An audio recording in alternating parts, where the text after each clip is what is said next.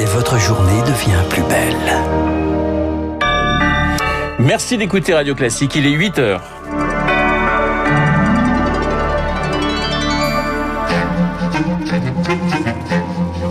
7h30, 9h, la matinale de Radio Classique avec Renaud Blanc. La tension toujours très forte dans les services de réanimation. On frôle les 5500 lits occupés, un chiffre qui pourrait doubler d'ici la fin du mois. Les soignants se préparent, vous l'entendrez.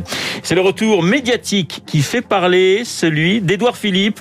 L'ancien Premier ministre était sur le plateau du 20h de France 2 hier soir. Et puis, s'offrir un siège à Mogador, c'est possible. Le théâtre parisien offre de parrainer ses fauteuils cultes en attendant de pouvoir s'y asseoir de nouveau.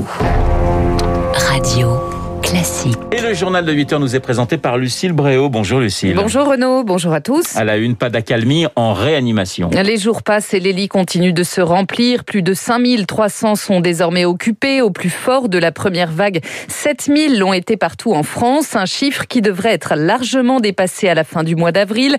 Le ministre de la Santé, Olivier Véran, prévoit un pic à 10 000 pour Philippe Amouyel du CHU de Lille. Il faut s'y préparer. Il est clair qu'on a dépassé le pic maximum des entrées en réanimation de la deuxième vague. Cette euh, croissance va continuer encore quelques semaines puisque les entrées en réanimation sont le fruit des contaminations d'il y a à peu près deux ou trois semaines. On vient juste de mettre en place de nouvelles mesures pour tenter de réduire ces contaminations. On va donc encore avoir des semaines difficiles encore assister à une croissance. Ce qu'il faut souhaiter, c'est qu'on n'atteigne pas les 7000 de la première vague et surtout qu'on ne considère pas l'entrée en réanimation comme un traitement. L'entrée en réanimation doit être la, le dernier élément. L'urgence aujourd'hui est de diminuer la circulation du virus. Malaise, lui, ne se dissipe pas autour du vaccin d'AstraZeneca. Un millier de doses n'ont pas trouvé preneur ce week-end dans les Hauts-de-France. Des centres de vaccination ont dû fermer plus tôt que prévu, faute de volontaires ou à cause d'annulations en cascade. La France va par ailleurs commencer à produire elle-même des vaccins. Début mercredi du flaconnage du produit de Pfizer et BioNTech dans l'usine Delpharm de Saint-Rémy-sur-Avre. C'est en Eure-et-Loire. Objectif à terme produire 250 millions de doses sur le sol français en 2021. Lucille, les hôpitaux militaires, eux, vont venir en renfort. À partir de demain, sept d'entre eux vont se transformer en centres de vaccination. Objectif administré jusqu'à 50 000 doses par semaine. Pour Raphaël Pitti, ancien général, médecin militaire, ce qu'il faudrait surtout faire, c'est utiliser tous les soignants de l'armée en renfort comme les hôpitaux publics, ils participent totalement.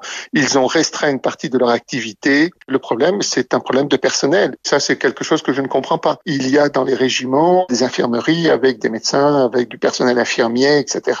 Donc, on pourrait utiliser justement la capacité qu'a l'armée d'organiser des vaccinodromes à son tour ou venir en renfort. Et elle aurait pu le faire dès le début.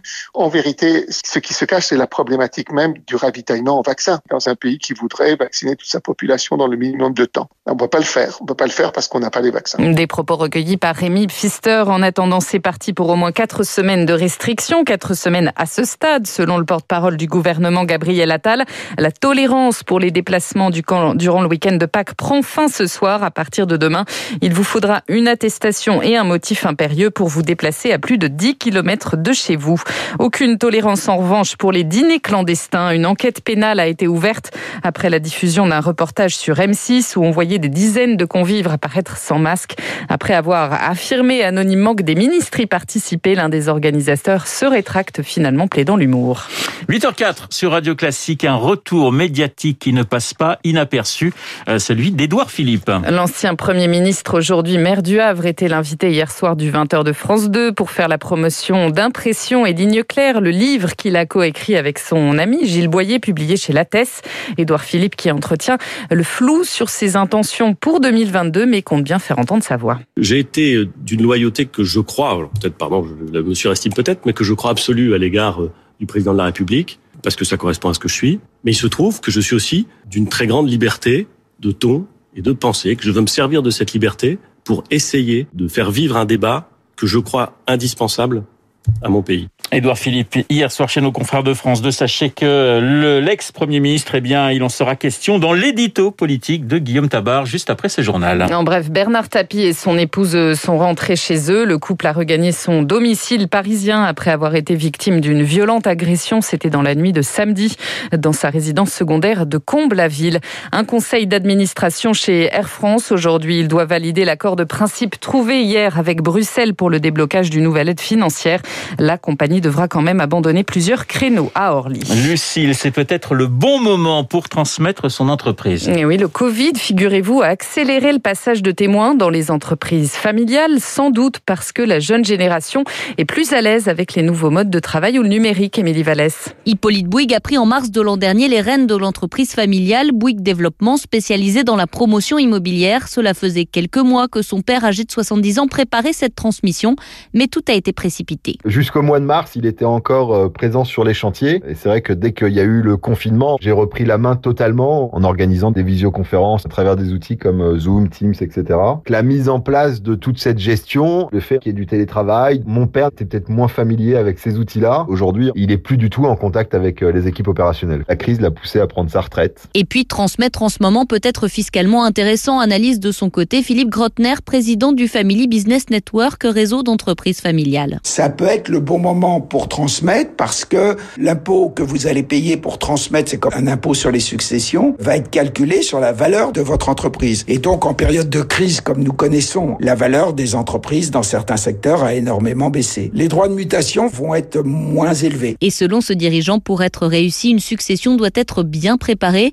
Il faut que l'enfant ou le membre de la famille qui reprend l'entreprise ait bien sûr l'envie, les compétences, mais aussi la légitimité auprès des salariés. Le décryptage d'Émilie Vallès pour Radio Classique. Les théâtres nous manquent, les théâtres vous manquent certainement. Eh bien, Mogador, dans le 9e arrondissement de Paris, les représentations du Roi Lion ne reprendront qu'en septembre. Mais en attendant, Renaud, en attendant, le théâtre propose de parrainer ses fauteuils selon le montant de 50 à 1200 euros.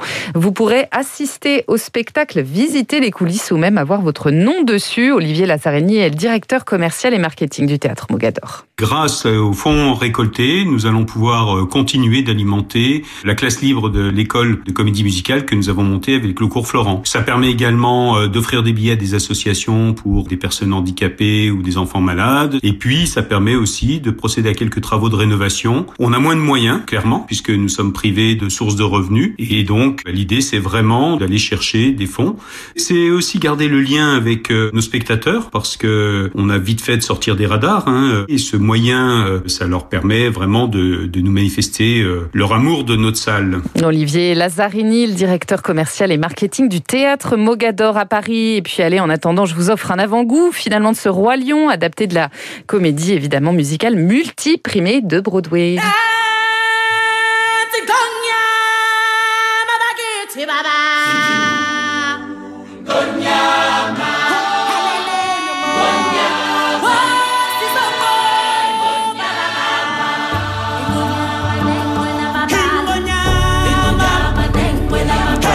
Voyage un peu avec ce Roi Lion reprise normalement des représentations si tout va bien le 4 septembre. Voilà une petite ambiance africaine pour finir le journal de Lucille Bréau que nous retrouverons à 9h en pleine forme et certainement pas dans la savane mais dans le studio non, dans de le studio. Radio Classique. Dans un instant l'édito politique de Guillaume Tabar consacré à Édouard Philippe et puis mon invité l'évêque de Nanterre Mathieu